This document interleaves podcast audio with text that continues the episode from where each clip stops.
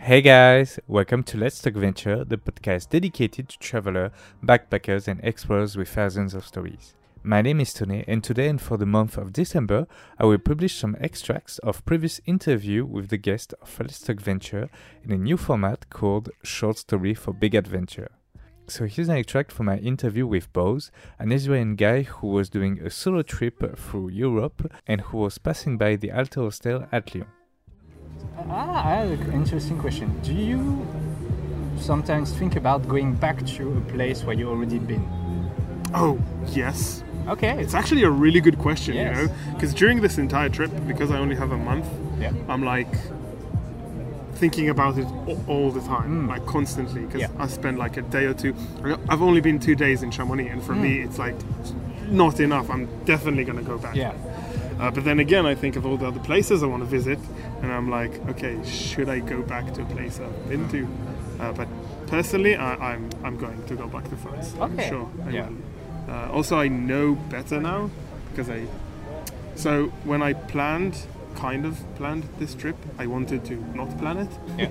in a way, so, so I'm free to do whatever Yeah, I yeah. want, uh, which is a success because I've changed my plans like four or five times already in, in a, the best ways possible. Mm. Um, but at the same time, when you don't plan anything, then you also have this looming feeling of maybe you're not experiencing the, f- experiencing the full experience of the place. Yeah. So, like, perhaps if I I read more about it, I would know like some more cool Mm. Yeah. places or cool things. But it's the charm, I think, of uh, doing this kind of experience in um, in a random way. Like you have opportunities and you have uh, failure, mm-hmm. indeed. But like it, it depends where you tend to see the glasses. If you see the glass full Yeah. or more full, half full mm-hmm. or half empty, mm-hmm. it's just a point of view of, of that. And if you just focus on the of saying this thing, it wasn't touristy, it wasn't exceptional, but it was ama- an amazing experience. To That's what I love. Yes, That's yes. what I also love about solo traveling is that sometimes like the most basic things could have amazing experience. Mm. So like in Italy I went to a random castle I found. Yeah. And I discovered that it cost like 17 euros for a tour and I didn't feel like doing it. I had a car. I was like, okay, let's found the mountain and, and find a view. So I was just starting to drive up some random mountain, and suddenly it became really foggy. So I had no idea what's going on. I saw a big parking space with. Uh, so I stopped the car. So I, I was going to turn around and go down after I found a really cool spot for, with a view, uh, and then I see a sign that says something in French, but it had an arrow uh, with 500 m meters, I guess, Yeah. uh, with a picture of a lake and some words in French. So I was like, okay, I'm gonna go. I left the car, took my bag, and just started walking in the fog. Walking, walking, walking, walking, and then suddenly, you know, you know when you climb a hill and you reach the top, and then like suddenly the, the horizon opens up. So suddenly there's just giant lake in the middle of nowhere. One house, one or two houses, beautiful houses, super quiet, super beautiful and that like i mean that experience was wasn't written anywhere. I'm pretty sure it's not famous because it's not something exceptional but the whole experience was hmm. exceptional. And also to me was just like this is so cool that i'm here that i did not even know i'm coming here. Yeah. and i was this close to just you know turning around and going Yeah. back down. So so this simple story could if i tell it people will say oh, okay so you saw a lake but for me it was just like oh my god i can't believe i found that Yes. um, Totally. So that's like, Mm. like you said, looking at the at the glass half full Yeah. and like just thinking, Mm. okay, that that's an experience I would never have unless I was alone. Yes. Okay. Uh, two last question. Yeah. Do you have what the fuck story about your traveling? What the fuck story? Yeah. What do you mean? Like some moment during your trips where you were saying, okay, what the fuck is happening right now? I have a funny one, but Okay. it's not really related to my traveling. Okay. So in Chamonix, I met a guy at Yeah. the hostel, a Belgian guy. Okay. uh, who spoke French. We had a conversation. I was like, "Yeah, I'm from Israel." He's like, "Oh, wow, you Jewish?" I'm like, "Yeah." Oh, you know the movie Rabbi Jacob? I was like, no. And then he started explaining about the movie, and he couldn't stop laughing. And I was like, okay, I gotta watch that movie. And then I uh, went and met my uh, my French friend, and she and I asked her about the movie. I was like, "Do you know the movie?" She was like, "Of course, every French person knows this movie.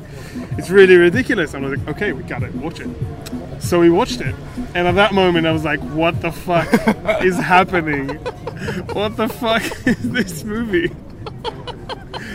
But I laughed a lot. I really liked Okay, it. It was okay. really funny, Yeah. really ridiculous, really funny. Side note: No one does the dance. Like they have that that crazy dance. No one. I don't know what they thought when they did that thing. That's not a real thing. But besides that, it's pretty. It's pretty accurate. I don't know. It's, Okay. Uh, Except for, funny. apart from the dance, everything is accurate. uh, not not hundred percent, but Okay. uh, accurate enough. I mean, okay. close enough to the truth. close enough. But it's a really ridiculous movie. Okay. Really fun. So it's not really about my traveling. Yeah. But it was definitely a what the fuck moment. No, no, it's, it's worth it. Okay. what, what's the thing about the the, the, the hair? Oh, the style? hair. Okay, so that's a little bit of a deeper explanation Okay. if you want to get into Yeah. So in Judaism, we have. It's not like you have religious and non-religious. Hmm? The religious part has is a wide, wide range Hmm. of people. So the people you see, for example, in the movie, they're called ultra-orthodox. So it's not the regular, not even the regular religious Okay. Jewish person, and they somewhere in like a few hundred years ago, I guess, um, they were scared. They lived in, in Europe, Yeah. like Poland and stuff, and uh, they were scared that they're going to lose their uh, community and like lose their religious. So they decided that uh, everything uh, new is forbidden. Everything and religious is forbidden. Okay. And the thing about Judaism is it's a, it's like a religious a religion. Sorry that. Uh, really developed over the years. Okay. So uh, a lot of the things when you study religious studies, Hmm. then you realize that a lot of things don't have straight answers. Yeah. They give you the debate. So you have two th- sides. They're debating. You read the debate, like really old, thousands of years old debates, um, and then at the end of it, there might be a final decision. There might not be a final decision, and then you need to think what you think. So we have what's called a rabbi, like a rabbi, um, Jacob. like Rabbi for example, um, and they are supposed to be like the most studied person in uh, in their community, Okay. and they need to study as much as they can, Yeah. and then help people make religious decisions. Okay. So in the ultra orthodox community, it Yeah. became even more extreme, where rabbis were basically these godly figures, and you can see it in the movies. Like they touch him, and he's the most important person, and they ask him questions about everything, and, and he give blessings about everything. So they took it to an extreme level. So Okay. it's not only religious; it's also cultural. It's Okay. also the community aspect of it, um, and even. In the explanation I give right now, people might say, "Oh, he's talking bullshit," because it's really super complicated. And even in the ultra orthodox community, they have sub-communities that are different from each other and they disagree on certain things. Um, and they kept the clothing, like clothes, the black thing, and also the what's called a peot. That's what it's called. The- the hair. yeah, the curly Yeah. thing. What's the deal with that? Honestly, I'm not sure. I don't know. It's actually pretty gross because the way they do it is they like take saliva and then like do the round, like they round them up. They round them up. Uh, I don't know if it makes sense for someone who's listening and not seeing it, but, but yeah, it's, it's not the best. yeah, doing a kind of cu- curly movement Yeah. like that girls do with their hair, but Yeah, they exactly. do that just with their Yeah. hooflaket. Yeah. Is the name of this part like the, the Yeah, mm, yeah, okay. where, where you grow big here, but you cut it just before. The, the guy, I don't know if you met, or you will, you will meet Sam at the hostel. He Okay. has rooflaket. Okay. Really big roof, Okay. it. Uh, Okay. which is kind of funny, but I It's don't funny. think he puts saliva. outdated. Yeah, he, I don't think he puts saliva on this. Uh, I don't think you, I don't know if everyone does it, but like that's the that's the joke that they're, Okay, that okay. they're doing that.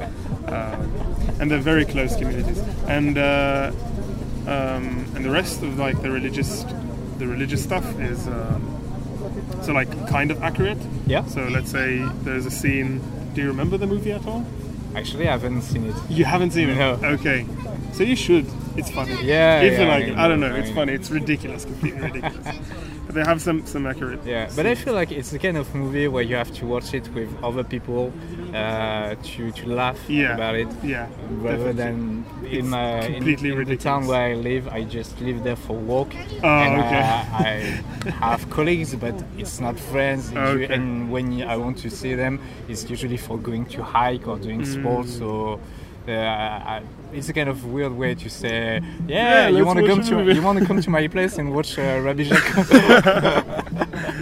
So anyway, Yeah. yeah. Oh, I, I have a neighbor that I could ask if she wants you, You should. You Yeah. should. You should. I mean, it's completely ridiculous. It's a bit racist, but I laughed. Yeah, I enjoyed it. French, uh. French culture of uh. A big thanks to Bose who has accepted to talk with me during this episode. Thanks also to the Alter Hostel and staff for letting me record the podcast, and thank you you for listening to it. I highly invite you to listen to the full interview with Bose in the previous episode of the podcast. You can also find other episodes of the podcast on YouTube, Spotify, Apple Podcast, PodCloud, and the Internet Archive. You can follow my adventure on Instagram and Facebook, and all the link will be in the descriptions. And if you like this episode, please share it and talk about it around you. Don't forget to subscribe, leave a thumbs up and 5 stars. And I see you next Monday.